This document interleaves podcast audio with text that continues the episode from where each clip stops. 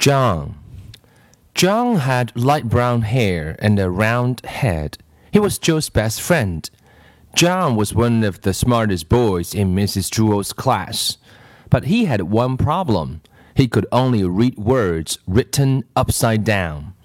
Nobody ever wrote anything upside down, but it was only a little problem. John was still in the high reading group. He just turned his book upside down. It was easier for John to turn his book upside down than to learn to read correctly. But the easiest way isn't always the best way. Mrs. Jewell said, John, you can't go on reading like this. You can't spend the rest of your life turning your books upside down. Why not? asked John. Because I said so, said Mrs. Jewls. Besides, what happens when I write something on the blackboard? You can't turn the blackboard upside down. No, I guess you're right, said John. I know I am right, said Mrs. Jewls. You are going to have to learn to stand on your head. John couldn't stand on his head. He had given up trying. You would have too if you had fallen over as many times as he had. Joe was John's best friend.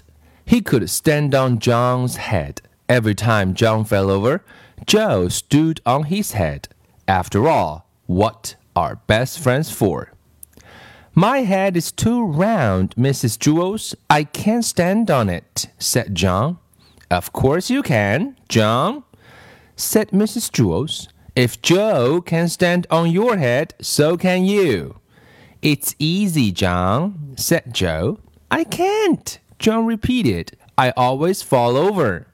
Nonsense, said Mrs. Jewls. All you have to do is find your center of balance. Now, up you go. John put his round head on the floor and swung his legs up. He fell right over. Then Joe stood on John's head.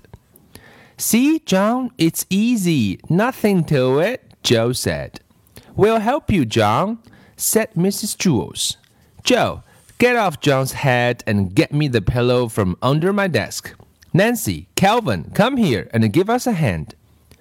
Mrs. Jewls took the pillow from Joe and set it on the floor. All right, John, we'll surround you, she said. We won't let you fall. John put his head on the pillow and swung his legs up. He started to fall one way, but Nancy pushed him back up. Then he started to fall another way, but Calvin straightened him out. John kept falling a little bit this way and that way until at last he found his center of balance. Hey, look at me, look at me, said John. I'm up. I'm really up. I'm standing on my head. I found my center of balance. It's beautiful. I can read the blackboard. Hey, Calvin, bring me a book, and you don't have to turn it upside down. Ha ha ha. Hey, who? Ah! Bum. While Kevin went to get the book, John fell flat on his face. You better stay off my head, Joe, he warned. Are you all right, John? asked Mrs. Jewls. Yes, I think so. I feel a little funny. Hey, I can still read the blackboard, and I'm not upside down. I can read right side up now. When I fell, I must have flipped my brain or something.